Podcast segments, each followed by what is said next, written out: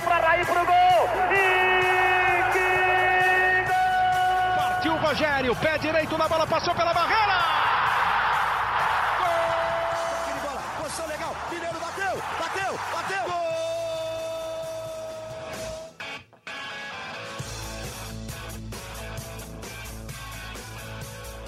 Bom dia para quem é de bom dia, boa tarde para quem é de boa tarde, boa noite para quem é de boa noite. E se você está nos ouvindo de madrugada, boa sorte. Eu sou Eduardo Rodrigues, setorista do São Paulo no GE, e esse é o podcast GE São Paulo 212. E voltamos, talvez, a 2021, agora em 2022.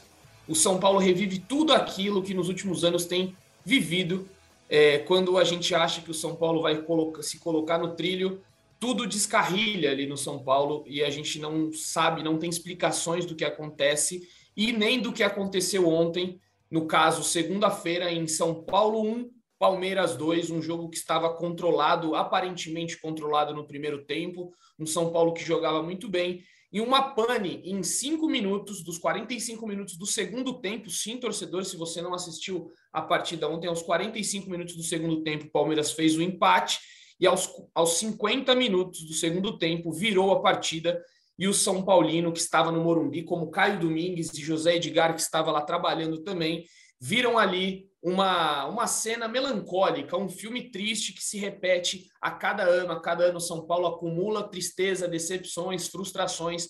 E o dia 20 de junho vai ficar marcado novamente como mais uma decepção São Paulina, se não uma decepção histórica, porque isso daí será lembrado por muitos anos de um jogo que estava tranquilo ali, um, uma vitória boa que se tornou uma derrota trágica. Então eu já vou chamar o Caio, porque hoje, com certeza, para o São Paulo, um dia muito triste. O Caio, até, se vocês pudessem ver a imagem, o Caio está ali detonado, porque foi a sensação que você saiu ontem do estádio, né, Caio?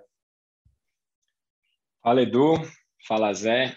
Cara, é, não tem, é difícil até falar no dia de hoje, é o que você falou, é o São Paulo, na verdade, ele lembra os filmes do Hitchcock, assim, porque são mortes e são mortes doloridas, são mortes trágicas, são mortes que machucam, cara, não são uma simples derrota. Se o São Paulo tivesse perdido por 2 a 1 um, com gol aos 10 do segundo tempo, podia até ter tomado a virada, mas não da forma como tomou, é, não seria tão trágico quanto foi, sabe, cara? É, a, a, forma como o São Paulo é derrotado machuca muito o torcedor, cara. Eu acho que a gente está há quase um ano juntos. Aqui é a primeira vez nesse um ano que eu não li absolutamente nada, não sei o que foi falado na coletiva. Eu mal consegui ligar o meu celular, né? Porque você imagina como fica meu celular em um dia como o de ontem, de zoeira, de rivais, de gente me ligando. Então, assim, realmente triste, cara. Muito triste. É, mas, assim, eu não sou. Se alguém espera que eu venha aqui e comece a dar chilique, jogar minha camisa no campo, cara, eu não sou esse tipo de torcedor, não. Eu sou um cara que sofro mesmo, tô. Você mesmo falou pela minha cara aqui, tô mal. Brinquei aqui, não é brincadeira. Fui até fazer um teste de Covid, tão mal que eu acordei hoje mas eu consegui ver coisas positivas no jogo de ontem. Eu acho que foi a melhor partida do Gabriel, que a gente cobrava aqui. O Gabriel jogou muita bola. Eu gostei do posicionamento do Patrick como segundo atacante, o Caleri apareceu mais do que vinha aparecendo com o Luciano. É, eu acho que o São Paulo tem jogadores pipoqueiros, isso é fato. É, eu falo aqui insistida, insistentemente que são os mesmos que perderam o Campeonato Brasileiro sete pontos na frente, são os mesmos que perderam uma final com a perna balançando no Allianz. São Paulo tem um problema sério emocional. Eu acho que o Rogério errou sim, eu acho que parte da derrota está na conta do Rogério, mas eu não acho que o Rogério errou ao tirar o Caleri. Eu estava em campo, eu estava atrás do banco, eu tiraria o Caleri naquele momento. O Caleri estava com a cabeça aberta. Ele, a cada arrancada, a TV, obviamente, não mostra o jogador o jogo inteiro. Eu acompanho. A cada arrancada, ele põe a mão na cintura, ele já estava exausto e a gente estava ganhando até os 44 do segundo tempo. Quinta-feira tem um outro jogo importante, então era importante ter o Caleri inteiro para quinta-feira, então eu tiraria o Caleri. O que eu não faria de forma nenhuma era ter colocado o Miranda e não pelo Miranda. Tem uma história que alguém vocês podem procurar aí no YouTube, que o Lugano fala que naquele jogo do São Paulo e Atlético Mineiro no Horto, que o São Paulo se classificou na Libertadores de 2015, o Paton ia colocar ele faltando três minutos, ele falou não, professor, não se coloca zagueiro frio em jogo como esse. E o São Paulo pagou muito caro, porque a bola foi nas costas do Miranda no primeiro gol. Segundo, aí quando toma um empate, o São Paulo não tinha mais uma formação digna de um time do tamanho que é o São Paulo.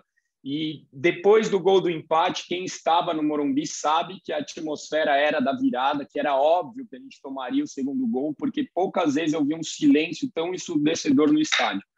Então, repito, uma derrota dolorida demais, demais, assim, poderia ter sido diferente, talvez é, poderia até ter perdido se não fosse da forma como foi, mas eu não sou o cara que vou aqui dar chilique, não sou o cara que vou jogar a camisa no campo e não vou ser o cara que acha que está tudo perdido.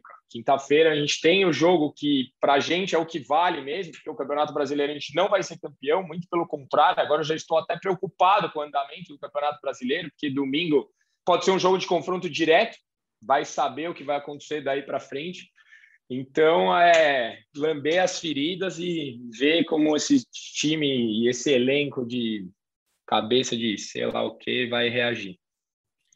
Lamber as feridas foi um termo utilizado também pelo Patrick, né, no final do jogo. Ele usou lamber as feridas. E só para explicar o que o Caio está dizendo aí, o São Paulo está com 18 pontos na nona colocação, está a 4 pontos só da zona de rebaixamento. A distância para o líder já é de 10 pontos, ou seja, a briga do São Paulo parece que vai ser outra, é, pelo que vai se desenhando, e, e contra o Juventude, é, um deslize contra o Juventude pode custar muito caro para o São Paulo, que começa a parte psicológica, já tem jogador, muitos jogadores no DM, muitas dificuldades para esse São Paulo, que agora já vê ali a, a, o meio da tabela mais complicado. Eu falei até na live ontem, né, do GE, é, que o Botafogo estava duas rodadas passadas na zona de rebaixamento, já ultrapassou o São Paulo, já está em sétimo. E há duas rodadas estava na zona de rebaixamento. Então, é um campeonato, como a gente já vem citando aqui, muito equilibrado. Mas diga lá, Zé, você que assistiu, que acompanhou e trabalhou na partida de ontem, o que, que aconteceu ali no, depois no, do, do primeiro tempo, né? No segundo tempo ali, que o São Paulo recuou, a gente que via da TV, parecia que o São Paulo se abdicou de jogar ficou esperando um contra-ataque, não tem jogador veloz, e aí colocou a bola, deu a bola assim no pé do melhor time do Brasil hoje, né? Edu, um abraço para você, um abraço para o Caio, para o São Paulino para São Paulina que nos escuta nesse podcast. Aliás, o torcedor que está nos escutando hoje é um torcedor que nós apreciamos muito, né? Porque também pode ter esse ponto de vista, né, Caio? Mas nós agradecemos muito porque em Las Buenas e em Las Malas sempre é bom ter contar com você aqui no nosso programa. E, cara, é, basicamente, você deu uma bela resumida agora dizendo que São Paulo deu muito a bola para o melhor equipe do Brasil. E não só, talvez, acho que Palmeiras a gente pode dizer que é a melhor equipe da América do Sul, né? É, tem jogado melhor futebol, tem evoluído a cada semana e o trabalho do Abel Ferreira parece mais consolidado hoje com um time jogando melhor e mostrando mais versões e sendo mais letal do que mesmo durante os dois títulos de Copa Libertadores. E o São Paulo acabou pagando pelo por esse preço, né? O São Paulo conseguiu, o São Paulo, ao meu ver, algum, teve alguns problemas, alguns velhos novos problemas no clássico de ontem. São Paulo sobrou intensidade. Aliás, o, o, o Caio falou muito bem do Gabriel Neves. Gabriel, Gabriel Neves anulou o Gustavo Scarpa no primeiro tempo ia perseguir o Gustavo Scarpa na área do Palmeiras, era todo mundo apertando a marcação no campo de ataque, conseguindo recuperar bolas ali no campo de ataque gerar oportunidades. Então, São Paulo fez uma partida muito boa no primeiro tempo. E, e veio o segundo tempo, São Paulo cansou. O, o, o Caio né, fez esse registro da, da visão que ele teve do Caleri durante o jogo, mas boa parte do time estava pregado no segundo tempo. E, e eu acho que essa faltou equilibrar um pouco mais essa, essa intensidade. E também faltou o Rogério responder melhor à alteração que o João Martins fez. O João Martins ele colocou o Mike no segundo tempo, corrigindo um problema que estava muito evidente ali na lateral direita do São Paulo, do São Paulo não, do Palmeiras. E a partir do momento em que o Mike entra, o Dudu vai para a ponta esquerda e, e, o Verão fica na ponta direita, o Palmeiras começa a controlar o jogo de uma maneira muito importante. E a partir dali, a, a virada é, foi, uma, foi uma questão de, de naturalidade. Obviamente, né, o, o, o, o Jandrei não fez grandes defesas, né? Teve uma do Gabriel Verão no primeiro tempo ali que foi importante, né? É, no segundo tempo teve outra também, mas o volume que o Palmeiras estava apresentando era muito chamativo. O Palmeiras estava encaixotando o São Paulo no campo de defesa o São Paulo não conseguia sair. O São Paulo não teve um contra-ataque direito no segundo tempo, né? Tudo bem que a gente vai voltar da velha, velha discussão sobre a falta do jogador de velocidade.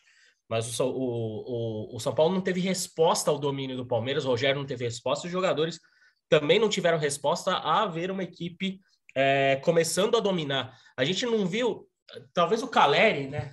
Sempre o Caleri, né? Conseguindo se destacar, inclusive né, naquelas máximas é, do, do, futebol competitivo, né? O Caleri tentou algum confronto ali, tentou esfriar um pouco o jogo uma hora ali com o Murilo, né? É, mas a gente não viu os jogadores de São Paulo tentando esfriar o jogo mais, tentando né, trazer o ambiente de volta para o Morumbi e, e, e, a pressão foi saindo com muita naturalidade do Palmeiras. O Palmeiras ia, a, ia rondando a área de São Paulo toda hora, ia pressionando São Paulo toda hora e, e a virada, tudo bem que saiu no, nos acréscimos e isso talvez seja muito frustrante para o torcedor que tá, basicamente ficou 90 minutos, não 90 minutos, mas até os 90 minutos estava comemorando a vitória e saiu do Morumbi derrotado por conta de uma virada de seis minutos do Palmeiras. Mas a, a, o empate era algo que estava se encaminhando já.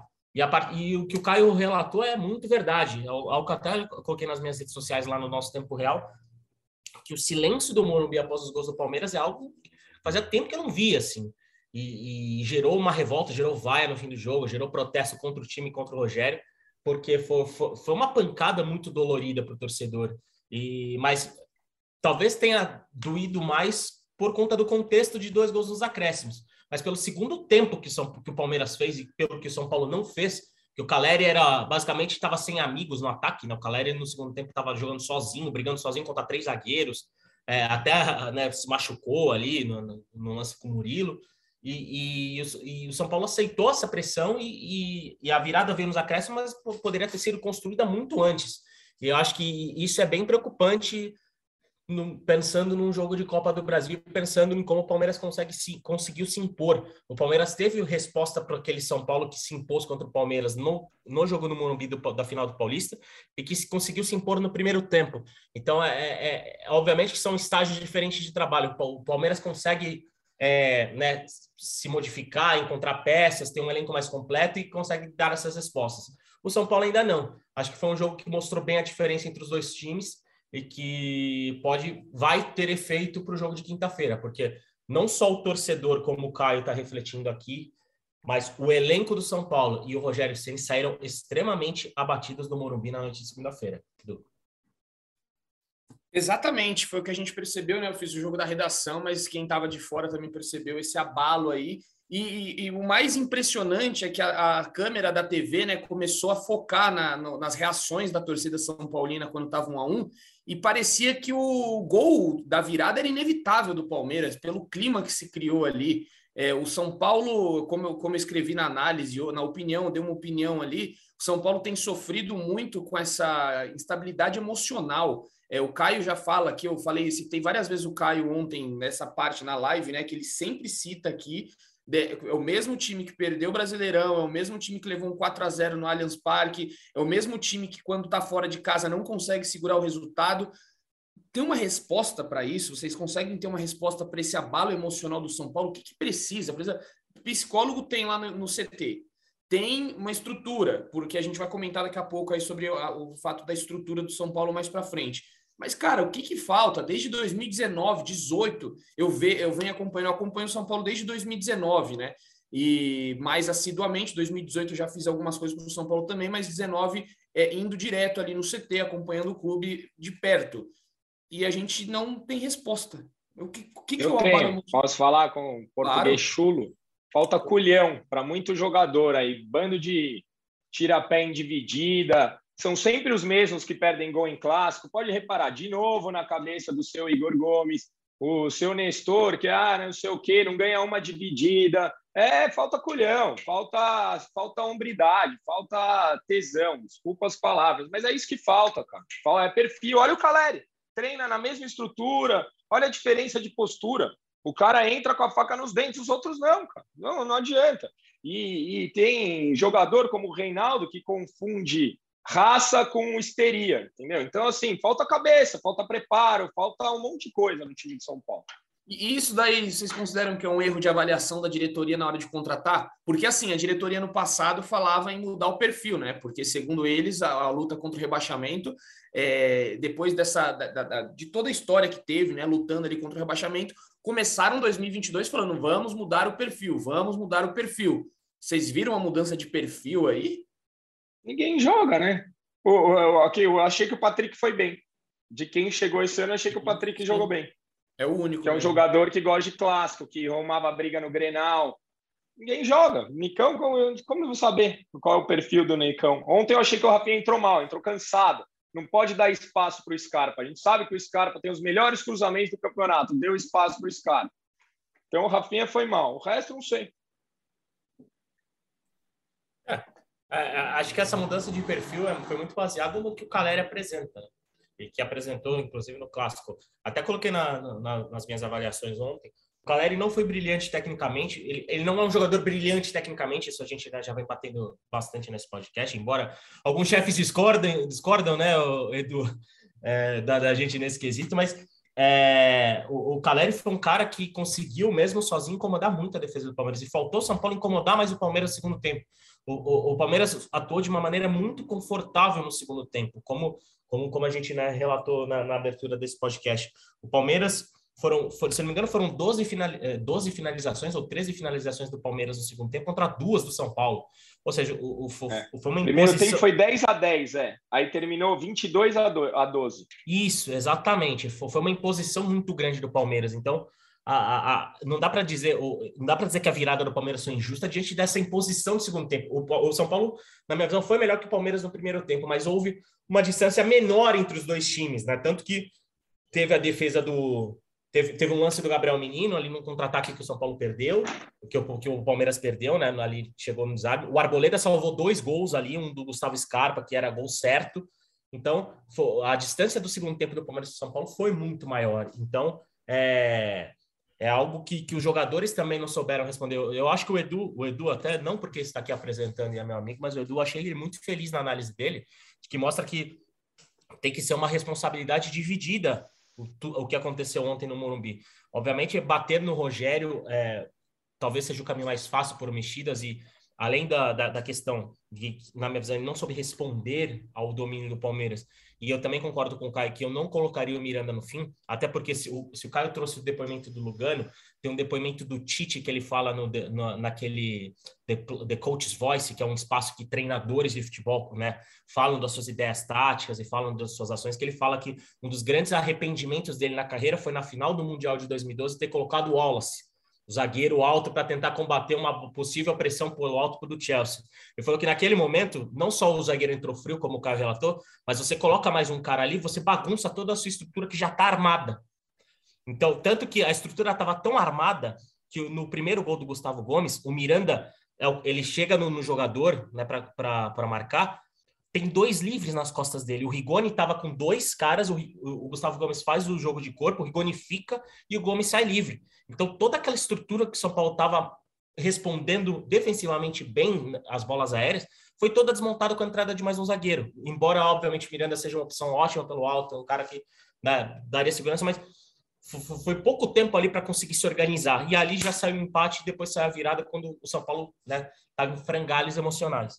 E então é algo que, que, que chama atenção quanto o domínio foi maior do Palmeiras no segundo tempo e quando o São Paulo não teve respostas, né? Porque é, é, é preocupante tudo, tudo quanto os jogadores e a própria comissão técnica é, saíram muito, tão abalados assim do jogo. Então, o lado psicológico preocupa, principalmente pensando que vai ter o mesmo rival, que é o principal, é o principal rival do país, é o principal time do país no momento, e agora por um mata-mata que é importante também pelo lado financeiro. É isso. Se esse jogo fosse no Allianz, quinta-feira, era goleada. Certeza absoluta. Goleada.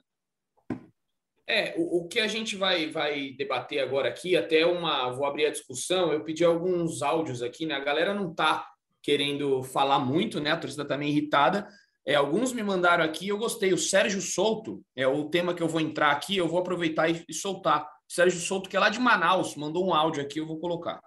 Isso é uma, uma afronta da torcida de São Paulo, que já deve ter comprado. Opa, vou de novo, peraí. Bem, me chamo Sérgio Souza de Manaus. E minha opinião sobre a derrota de ontem, do que, do que aconteceu, mas o que pode vir a acontecer. Como é que vai estar a cabeça do treinador, do, do jogador e do campeonato brasileiro, para a Sul-Americana e para essa Copa do Brasil? Eu vi alguns noticiários que talvez o Rogério pudesse entrar com um time misto para prever, prevenir lesões. Que isso? Tem que ser o time titular. O, o, o treinador tem que ser o primeiro a tentar é, reanimar o grupo, mostrar o que é um São Paulo e Palmeiras, mostrar que eles venceram boa parte do jogo. Que história é essa de time reserva? Tem que jogar, tem que jogar o jogo, tem que competir. Não pode entregar a vitória para o inimigo de forma nenhuma. O Rogério tem que ser o primeiro a hoje a estar tá lá no CT, dando ânimo para os caras. Nada de, de, time reserva. Isso é uma, uma afronta até para o senhor de São Paulo, que já deve comprar. E aí, vocês concordam aqui com, com o Sérgio, que ele disse sobre quinta-feira?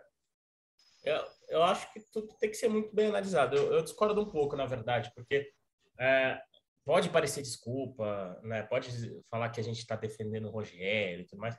Mas o Rogério está com um elenco curto no momento, está com muitos problemas de lesão. E no futebol de hoje, né, com esse calendário, infelizmente o torcedor tem que saber que cada vez mais o que vai escalar é a questão física dos jogadores.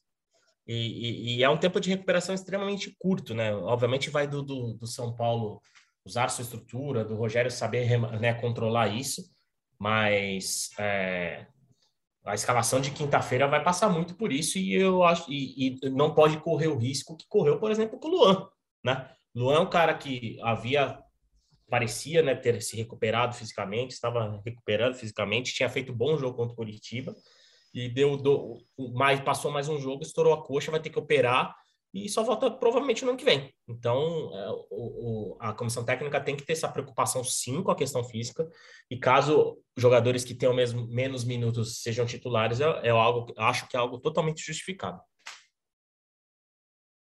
E aí, só para entender né, o que, que o Sérgio falou aqui, é, o Ceni disse, né, depois, da, da na, depois do jogo na coletiva, de que o time poderia ser poupado e ficaria pela responsabilidade da diretoria o qual time levar para quinta e qual time levar para domingo. Qual, de que lado você tá aí, o Caio? Não sei. Edu, eu sei que tudo que a gente pensa do São Paulo nada acontece. Eu acho importante São Paulo, além de, de da, da questão da, do valor, né, da premiação que tem na Copa do Brasil, a gente tem uma história, né, que a gente não pode deixar essa história de lado. A gente tem um orgulho que por mais que ferido, ainda é o orgulho de torcer para São Paulo. Não dá para a gente achar que vai entrar com um time qualquer e tomar uma goleada e cair fora, vai ser tudo bem. Não vai, tem que entrar para ganhar, cara. Agora, o que fazer, não sei. Não sei. Não...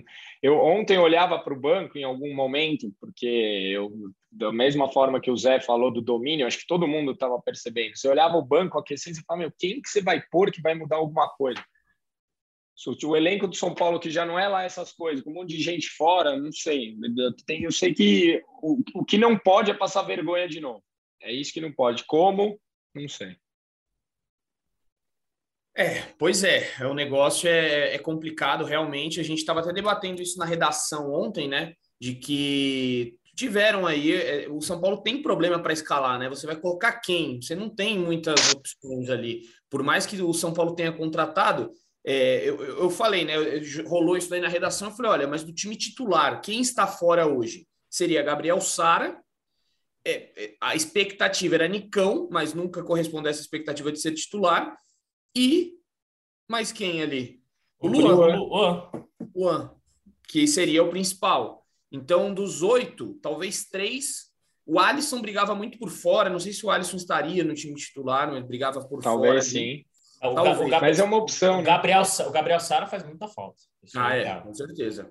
O, Sa, o, Sa, o Luan, óbvio que tem aquela questão de ser jogador de característica única, né? Ser o volante mais marcador que o Rogério não tem no elenco, né? E, e deu para perceber que ele tem algumas reticências com o Pablo Maia, né? Em relação à irregularidade, ainda um garoto muito jovem. Tanto que o Pablo Maia entrou apenas depois que o Gabriel Neves recebeu o cartão amarelo e o e o Rogério, né, na visão do Rogério, o Gabriel Neves começou a perder alguns duelos com o Scarpa e ficou um pouco perigoso, digamos assim, ele tomar um segundo.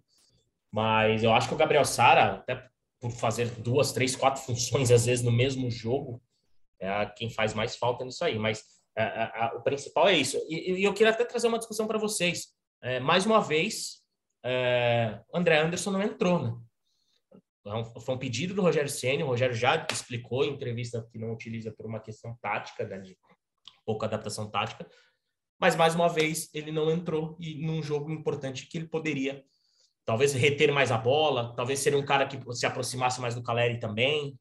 É, é algo que a gente tem que observar bem nas próximas semanas, porque parece que houve até um retrocesso, porque o André Anderson chegou, ele já foi para o jogo, já começou a jogar nos primeiros jogos e, e perdeu espaço desde então. Ô Zé, eu, o que me preocupa não é só o fato de ele não entrar, é a, é a, como, é a falta de coerência de dizer que ele não entra por falta de capacidade é, tática e o Rigoni entra. O que, que o Rigoni tem feito taticamente para o São Paulo e tecnicamente para o São Paulo? O que, que ele tem acrescentado para o São Paulo? Aí eu li, ah, o Rigoni vai ter mais chance. Aonde está a diferença tática entre os dois, a diferença técnica entre os dois? Isso é o que me preocupa. É, realmente falta, tá faltando uma coerência aí nesse caso. É, enfim, a gente não, não, sabe realmente o que se passa e como o André Anderson treina, porque a gente não acompanha os treinamentos do São Paulo. Então, isso daí é, é, é assim, é muito cômodo para o São Paulo, né? Fechar treinos, a gente não consegue acompanhar nada, porque aí o que o técnico falar, a gente vai acreditar. Infelizmente, porque a gente não consegue. É a palavra do talvez do jogador, ou a gente vai conversar com um assessor, com um empresário, contra o treinador que está ali no dia a dia. E aí ele fala: Eu estou no dia a dia e sei o que, o que se passa. O São Paulo divulgou umas imagens esses dias aí do André Anderson treinando, né? Fez uns gols bonitos ali, gol de falta, mas não entra, a gente não sabe nem como joga ainda direito, né? Porque realmente não tem é, não tem chance. Queria saber de vocês o que, que vocês acharam aí do 361. Né? O Caio falou ali no começo do programa estava mais de cabeça quente. Acho que o Caio agora você já está um pouco mais sereno aí, só queria que você talvez tentasse aí é, falar as coisas boas que você viu no jogo que podem servir para quinta-feira. O que, que você acha que, que pode surtir de efeito na quinta-feira aí para o São Paulo é, conseguir essa, talvez essa classificação? Cara, no papel foi uma escalação que eu não gostei, obviamente.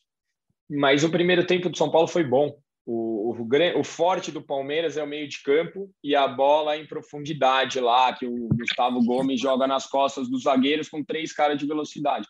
São Paulo conseguiu neutralizar isso.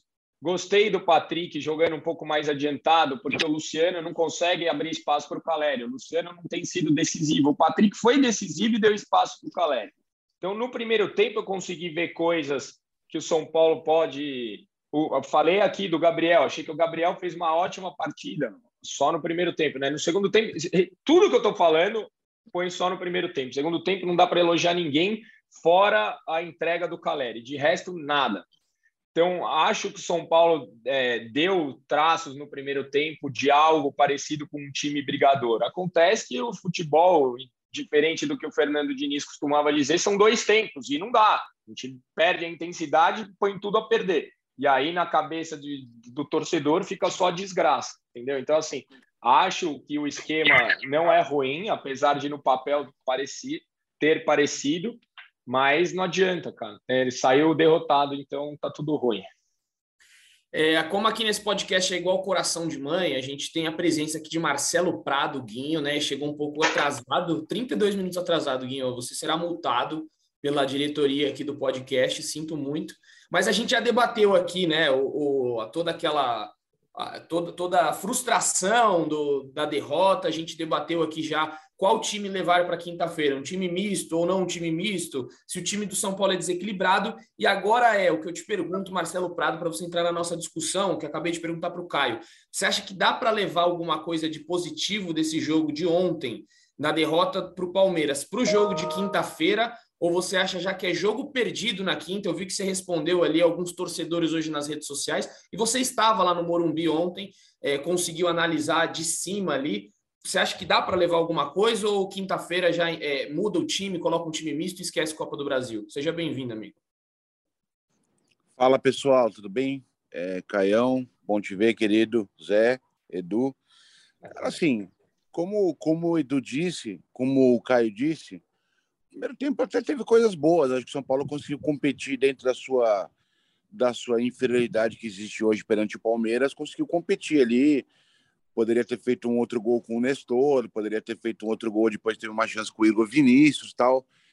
Mas, assim, cara, é... o grande problema é que, assim, cara, o São Paulo tá proibido de errar. E aí, quando erra, cara, é, é uma coisa engraçada isso. Quando o São Paulo erra, o castigo vem uma coisa impressionante. Você não consegue, tipo, ah, sei lá, errar e é perdoado, alguma coisa. É sempre porrada, entendeu?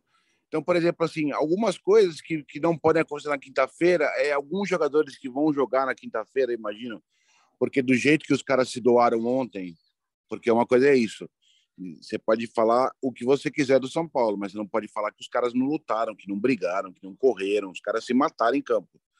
Então, até por uma questão física, eu não acho que o Rogério vai repetir os mesmos 11 na quinta-feira. Mas, assim, por exemplo, é, até conversei contigo durante o jogo. É, é, foi o primeiro jogo que eu fui depois de dois anos, né, no, na, no estádio. E aí você começa, você observa coisas muito diferentes. Uh, o Pablo Maia entrou completamente perdido, assim, parecia uma barata tonta no meio campo. Ele não sabia quem marcar. É, a, o lado esquerdo com o Léo é, confuso na marcação. Assim, quando o Léo tem que sair com a bola, ele é muito bom porque ele tem um bom passe mas é confuso para sair, entendeu? Mas, assim, então, algumas coisas tem que ajudar. Vocês acham que foi. Eu não acho que foi, uma fatalidade. Entrou o Miranda e. Cara, eu ele faria os dois gols, mas assim, cara, ninguém podia.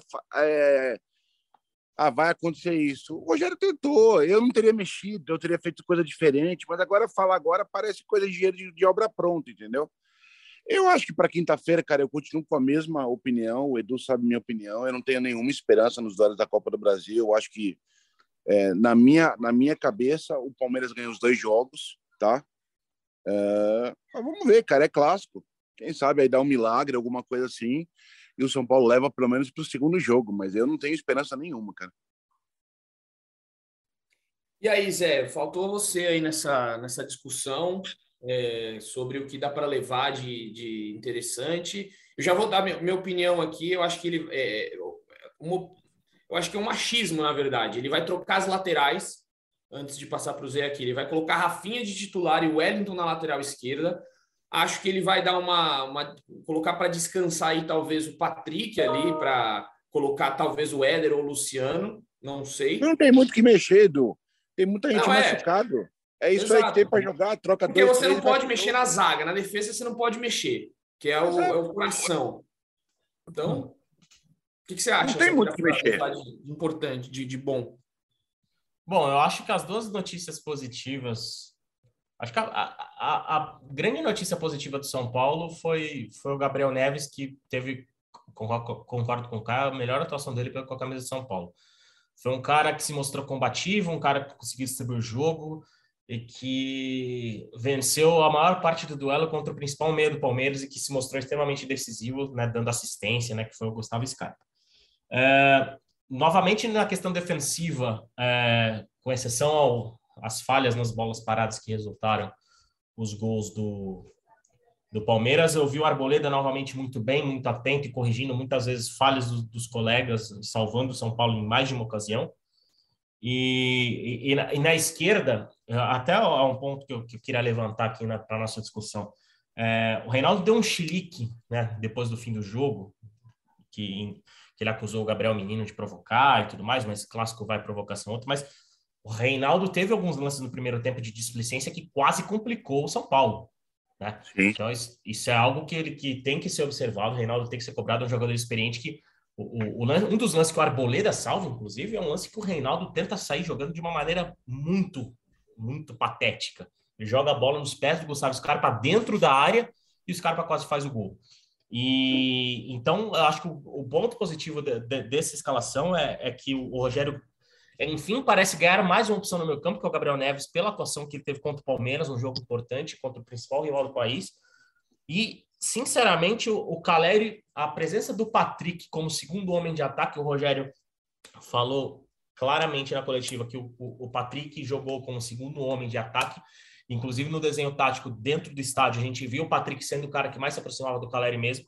O Patrick foi um cara que também conseguiu potencializar o Caleri em, em, alguns momentos da partida. Não só porque ele fez o gol, mas é um cara que tem se mostrado importante pelo lado esquerdo, tem feito uma boa parceria, principalmente com o Wellington no, no jogo contra o Botafogo, que, que eu acho que foi talvez um dos únicos pontos positivos, além do Caleri, falando dele novamente no Rio. Então, são, são algumas coisas que o Rogério tem que observar, porque ele precisa de boas notícias, já que não ele tem boa parte do elenco fora. E dos jogadores de linha do São Paulo, ontem só o atacante Juan ficou fora da relação. O atacante Juan, a gente né, sabe que ele mal tem atuado nessa temporada. Então, acho que essas duas são as boas notícias. Mas pensando numa quinta-feira, eu com certeza as duas laterais, eu imagino que as duas laterais sejam trocadas. E eu não sei não se o, o Nestor ou o, o, Igor Gomes ganhem algum descanso, porque são dois caras que estão tendo toda hora atuando 100 por hora, 100%, 100%, 100%. O Nestor já sentiu ontem de novo a questão física, caiu de rendimento na, na segunda parte do jogo. Então, é um jogo que talvez, enfim, o André Anderson possa jogar, né? Vamos ver. Quem sentiu fui eu, os gols que eles perdem para variar em clássico. Dois gols para matar o clássico. O Igor Gomes pela segunda vez na cabeça dele, o Nestor sozinho. Se põe no gol, é gol ali. Isso faz diferença. O do Igor Gomes estava 0x0 ainda, não? Tava, 0x0. A, a cabeçada estava 0x0. É, tava 0 a 0 Igor Gomes. Mas o do Nestor ali, cara a cara, teve um torcedor que me respondeu no, no Twitter: ah, mas não tava tão clara a chance de gol. Eu falei, ô louco, precisa do quê? Precisa estar tá debaixo da. É. Não, da se rede. é o Pablo, vamos buscar lá no CT. Agora, a gente também. Tem... O gol, né? Diferente pro primeira. A bola veio, a bola veio de frente, no pé bom. A bola não foi nem no gol, cara. Nem o Everton defendeu, não foi na trave, nem nem no gol, cara. Exato. É, e com um minuto de jogo ele já tinha tido uma chance no pé bom, também chutou errado. Agora, não dá para não falar também dos tiros de metas do Jandrei, hein? Eu contei uns seis para lateral seguidos. Pelo amor de Deus, cara. De São Paulo tomando sufoco, tomando sufoco. O cara chuta todo tiro de meta para lateral, entrega a bola para o adversário. É impressionante a capacidade do São Paulo. No, no, até os 20 do segundo tempo, todas as chances criadas pelo Palmeiras eram de falhas do São Paulo. Vocês falaram aqui da saída de bola do Reinaldo, o Léo errando passe, o Jandrei jogando para lateral, o São Paulo estava entregando a bola para o Palmeiras, cara. Assim, não dá para ter esperança mesmo. O, o Guia falou com razão. Como que você vai ter? O São Paulo não se ajuda. Uma Aí, notícia. Falando não se ajuda, é, eu até conversei. É, o Edu me aguenta muito, eu encho o saco muito dele durante o jogo, cara. É uma coisa impressionante, cara. Não sei como ele me aguenta. É, tá na hora do São Paulo ser mais transparente, sabe? Cara, tem um monte de cara machucado que você não tem ideia do que acontece. Tipo, tá na hora de alguém chegar e falar: ah, a lesão é essa, é tanto tempo. Porque, por exemplo, chega lá o papelzinho lá do, do informativo da, da, da assessoria de imprensa, tá lá unicão, dores no tornozelo esquerdo. Meu amigo, ninguém tem dor no tornozelo esquerdo um mês. É isso. O cara tem alguma coisa, o cara rompeu um ligamento, o cara torceu, aconteceu alguma coisa. O Alisson torceu, torceu, torceu o joelho contra o Havaí. Pegou ligamento colateral, pegou ligamento cruzado. Pô, vai demorar, não vai demorar, porque assim, cara, é, sabe, é, são opções que o Rogério não tem o torcedor que não sabe, porque a gente não, a gente não consegue passar a informação, que essas informações não são passadas para vocês, o torcedor começa a fazer conjecturas. Por que, que o Nicão não joga? Ah, o Nicão não joga porque está com a luva atrasada, porque tá não sei o quê, porque não sei o quê, porque não sei o que lá, porque não sei o que lá. E às vezes o cara rompeu um ligamento que leva dois meses para liberar e não, entendeu? Fala o que o cara tem, cara. Sabe? Seja transparente, joga limpo. Outra, semana passada, o Corinthians divulgou aí, o, o Michael teve, ó, o Michael teve uma lesão de grau 3 na coxa. Acabou a informação. Aí você vai pesquisar o que, era, o que é grau 3, quanto tempo demora, quanto tempo vai ficar fora, quantos jogos vai. Aí é por tua conta, mas você passa a informação. É isso que eu falo, passa a informação. Seja objetivo, joga junto, cara. Ganha o torcedor. Porque às vezes o torcedor está xingando um cara que não tem condição de jogo. E o torcedor nem sabe que o cara não tem condição de jogo. Falando em informar, Guinho, o São Paulo acabou de divulgar aqui né, para a imprensa algumas informações aí de DM, só para falar rapidamente, o Gabriel Sara, ó, boa notícia aí para o torcedor, Caião, ó, uma notícia do Sara aí para dar pelo menos uma esperança. É, ele está correndo no gramado já do, do, do centro de treinamento, está fazendo um trabalho no Refis e está intercalando com corridas com a fisioterapia. Ou seja. Ótimo, mais seis meses, Edu. Mais seis é, meses ele vai. Exato. Não dá para confiar, mas a informação é essa: que ele está correndo, assim como Nicão, que fez uma corrida nessa manhã no gramado. É, e aí continua lá o Andrés Colorado, Thales Costa, Alisson, Caio, Luan, ainda continuam no de, no, só na parte interna. Então a informação de hoje é que Gabriel Sara e Nicão, e assim, só uma. Aí eu vou dar uma criticada aqui, que o Gabriel Sara, pelo que consta, que ele está correndo no gramado desde semana passada e não nos foi passado. É. E a gente não pode entrar no CT. Então a gente só soube hoje, talvez depois de uma semana, que o Gabriel Sá é está correndo. É isso que eu falo, que diferença faz você passar a informação que o Gabriel Sara está correndo há uma semana do que agora. Que diferença faz você falar que o Nicão está começando a... Ah, é isso que eu falo. Cara. Eu posso te falar que diferença faz. É, eu também já pensei. É, no momento de crise sai notícia boa. Sempre que acontece alguma coisa, sai uma notícia boa. É por isso, eles estão escondendo há uma semana, porque até eles já previam que hoje estaria todo mundo puto aqui. Tá aí. É, foi, foi, foi o que eu imaginei também, mas o Caio já falou por mim. E aproveitando aí, Zé, você quer comentar alguma coisa aí sobre esses possíveis retornos? Dar uma atualização do DM? Tem alguma chance de alguém voltar ou zero? Zero. Segundo o Rogério, zero chance de alguém voltar para quinta-feira. O Rogério a, a, talvez mais do que, do que a derrota e o que aconteceu, acho que essa situação dos física dos jogadores é algo que deixa o Rogério mais abatido ainda. Porque não tem nenhuma perspectiva de, de retorno para quinta-feira. Então, o São Paulo pode simplesmente passar esses dois jogos do Paulo, contra o Palmeiras sem peças importantes por conta de, de lesões, né? Que não ocorreram recuperações. Então, tá, tá um clima bem pessimista em relação a isso. O Gabriel Sara, é, o São Paulo trabalhava, né? princípio, com um retorno lá para agosto, setembro, né? Ele começou a correr no gramado, mas o São Paulo tem muita cautela ainda, né? Então, o torcedor, obviamente, é, um, é uma questão animadora, né? Um avanço na recuperação, mas ainda vai levar um tempinho aí para o Gabriel Sara estar à disposição da, da comissão técnica, a não ser que né, ocorra algum milagre que não tenham nos informado até agora. Pois é, e aí só para deixar, já que a gente falou da, do departamento médico, é, só uma coisa que eu vou, só para você que não leu ainda e tiver a vontade de ler, a gente fez uma matéria aí no, no GE falando sobre o departamento do São, departamento médico do São Paulo. Você, torcedor que acompanha assiduamente o São Paulo, vai lembrar que no ano passado é, o Júlio Casares e o Dr. Turíbio Leite de Barros prometeram alguns equipamentos aí para o São Paulo de forma é, gratuita, né? seria custo zero. E já se passaram nove meses e ainda nada desse desses aparelhos chegarem né, no, no São Paulo. A gente foi investigar, foi procurar algumas explicações. As explicações são as mais diversas. O São Paulo, alguns aparelhos é, diz que não tem comprovação científica. Eu falei com é, as empresas dos equipamentos e elas rebateram essa, essa ideia. Por exemplo, tem uma, um colete, uma, uma roupa de eletroestimulação que foi entregue ao São Paulo, não quis utilizar, falando que é, tinha esse é, falta de eficácia, falta de comprovação científica. E aí o Benzema a gente descobriu que utiliza. A gente tinha uma foto do Benzema já no, no Globo Esporte, inclusive dele utilizando essa roupa. É, então, se você quiser ler lá, tem várias coisas de trás, um que se sentiu traído pelo outro. Depois entrou Fernando Fernandes, que é um pediatra que hoje ele está à frente na gestão de excelência médica do São Paulo. Enfim, é um, é um rolo que mostra, né, muitas vezes o que, que se passa ali no São Paulo é, que os conselheiros, pessoas que estão ali dentro, acabam é, fazendo certas coisas, certas parcerias que não dão certo e alguns conflitos acabam acontecendo. Se os amigos quiserem comentar algo sobre, fiquem à vontade aí. Ah, Edu, o, o, o principal vai lá, Caio, vai lá, não, não, não, não, só vou passar, resumir em poucas frases o que eu acho, que é algo que a gente já ouviu ouvindo bastante, né, Edu? São Paulo ficou muito para trás nessa questão clínica e física e médica. São Paulo está muito para trás.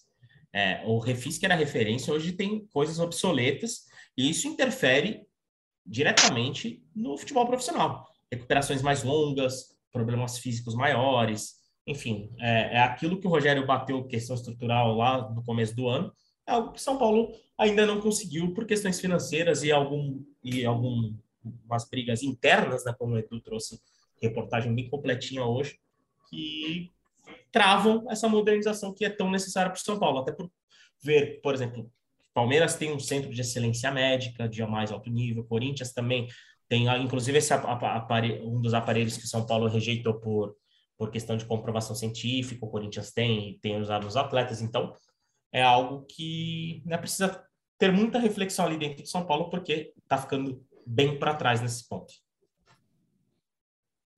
Cara, duas observações, tá? A primeira, tudo que envolve essa, tudo que envolve essa diretoria tal é tudo sempre um rolo. Você nunca sabe qual é a verdade da história. Sempre tem o isso, aquilo, cinco lados, o conselheiro. É, é sempre um rolo, é tudo nebuloso. Você nunca sabe qual é a situação.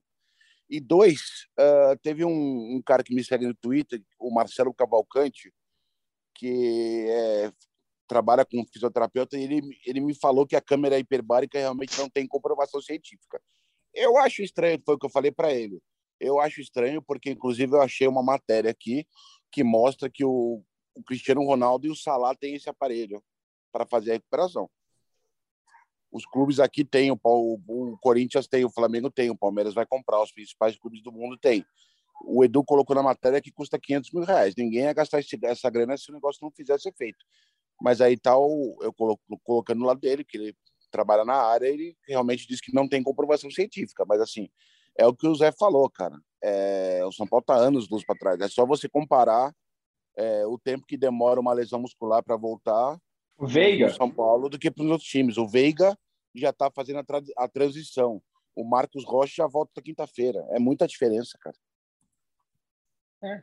Ô, ô, Guinho, quantos desfalques o Palmeiras teve na final da Libertadores? Quantos desfalques eles tiveram no Mundial, com exceção do Gabriel Menino, que pegou Covid? Os caras estão anos luz na frente em preparação. Os caras não têm desfalque. Quando tem volta, eles estão anos luz na frente. É, isso daí é assustador mesmo. Qualquer lesão ali no São Paulo demora muito tempo para se recuperar.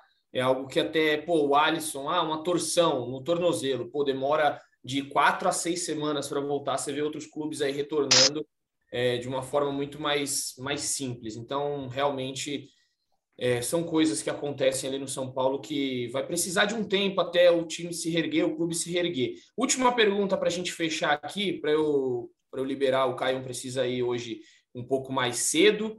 E a gente também já falou bastante aqui, a gente já remoeu muita coisa, né? O São Paulino hoje. Tem a tá festinha do Luciano, Edu. Do Luciano e do Rafinha, porque o que estão me perguntando se sou eu, Caio da festinha.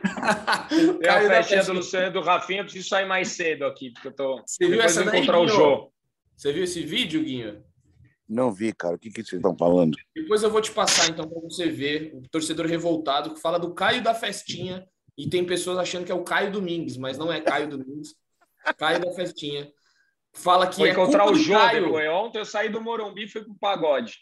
É, tá aí. Então não é o Caio, gente. Só vou perguntar para vocês a pergunta dos milhões aqui para Zé, Caio e, e Guinho. Onde vocês acham que o São Paulo vai brigar nesse Campeonato Brasileiro? Juntando todas as os pormenores aí, lesão, o elenco que tem, Rogério Ceni, o que, que vocês acham? Bom, eu acho que o São Paulo briga por um G6, que provavelmente pode virar G7 ou G8.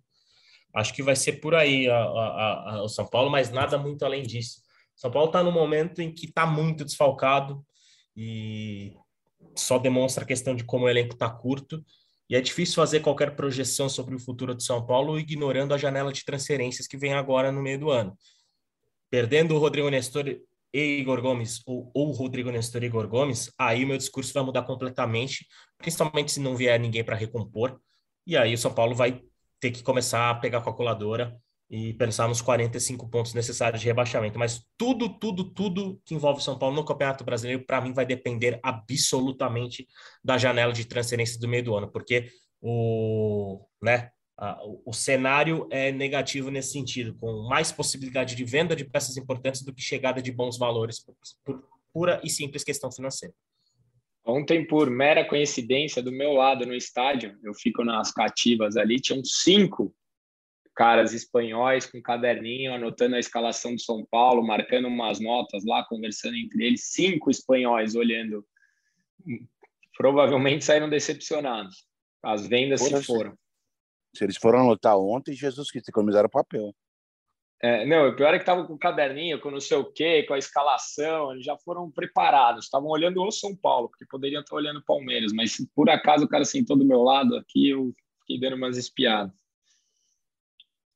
Mas cara, aí, eu, acho, já... Ah, eu acho que o Zé foi perfeito, o Zé foi perfeito, é G6 ali, que vai virar G7, coisa. Cara, se o São Paulo quiser brigar por alguma coisa, tem que focar na Sul-Americana, que é o torneio ganhável, assim, entendeu? Mas, assim, vai depender da janela, até porque é aquilo que a gente falou no último podcast: não tem dinheiro para contratar, então só vai chegar a xepa, não tem milagre. É, e, até uma questão que a gente falou: muito torcedor que critica o Marcos Guilherme, ontem no segundo tempo, quando o time estava desesperado para ter um afago, para ter um, um, um afago não, para ter um cara que espalhasse a bola, o Marcos Guilherme seria importante. Chuta a bola e manda ele correr lá na frente. Nem isso tem. É Aliás, só uma é informaçãozinha rápida sobre Marcos Guilherme. Marcos Guilherme está com Covid, viu? Então, é, obviamente, ele chegaria para né, a partir da abertura da janela, mas não houve qualquer avanço nos últimos dias, muito por conta dessa questão. Marcos Guilherme está com Covid. Caio, você acha qual a briga aí para a gente finalizar no São Paulo? Cara, é... além da Copa do Brasil, vai depender de domingo, né, cara? Zé riu de mim, mas eu não perco a fé. Não perco a fé, Zé, você vai ver. O cara vai depender de domingo.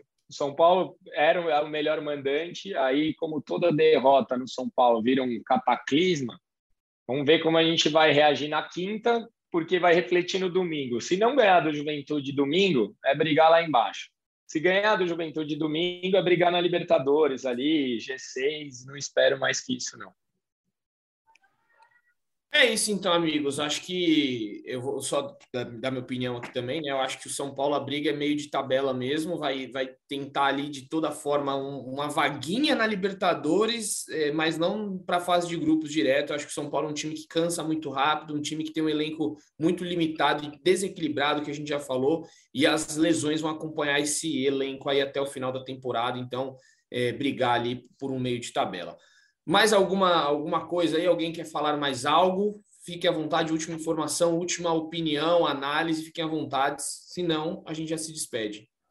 É só Bom, que o Caio parando o Palmeiras, na, quando os caras machucaram, como o Palmeiras é muito mais na preparação e tem um elenco muito mais numeroso, ele roda muito mais o elenco. O Rogério também rodou, mas agora tem nove machucados, não tem muito que rodar. Então os caras estão sempre jogando você pega os principais jogadores, dificilmente jogam 90 minutos. O Dudu não joga 90, o Veiga não joga 90. Quando joga 90, o Veiga não joga o Scarpa. Quando joga o Scarpa, não joga o Veiga. Entendeu? É fácil você rodar o time quando você tem muita opção, né? Se chama elenco equilibrado, né? Exato. Bom, só uma última info, Edu, é, sobre o futebol feminino de São Paulo, né? O, o brasileiro feminino deu uma pausa, né? Porque vem Copa América aí. Mas São Paulo vem fazendo ótima campanha. São Paulo venceu a Ferroviária, que é um time forte, né? Embora esteja fora do, do G8 no momento, é um time de tradição no futebol feminino. Fez 1 a 0 no último sábado em Cotia e foi a 29 pontos. São Paulo é o terceiro colocado, só dois atrás do Palmeiras, então é um time que vem fortalecido. Ainda vai ter janelas de transferência por aí. O São Paulo vem forte na briga pra, pelo, pelas primeiras posições, pensando no mata-mata do Campeonato Brasileiro Feminino. Tirando isso, só um abraço para vocês três, meus queridos, e para todos os São Paulinos e São Paulinas que nos escutam em mais um podcast. Maravilha, Zé. Então, aproveitando aí que você falou do feminino, só vou falar aqui também do Brasileirão Sub-20, né, que jogou ontem aí contra o Atlético Mineiro, é, e o São Paulo venceu, né? Venceu o Atlético Mineiro por 3 a 2 é, se recuperou, que tinha perdido o primeiro jogo para o Flamengo numa goleada de 4 a 0 fora de casa, mas ontem Cotia venceu o Atlético e se recuperou aí na competição.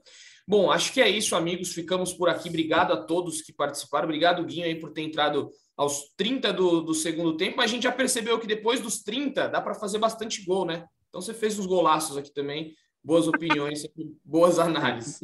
Diferente do São Paulo, a gente melhorou no segundo tempo. É, exatamente. Depois dos 30. Vou falar com vocês. Valeu, Guinho. É sempre um prazer nosso. Ficamos por aqui. Torcedor, obrigado para quem nos ouviu. Um beijo no coração e um abraço na alma de cada um de vocês. Valeu!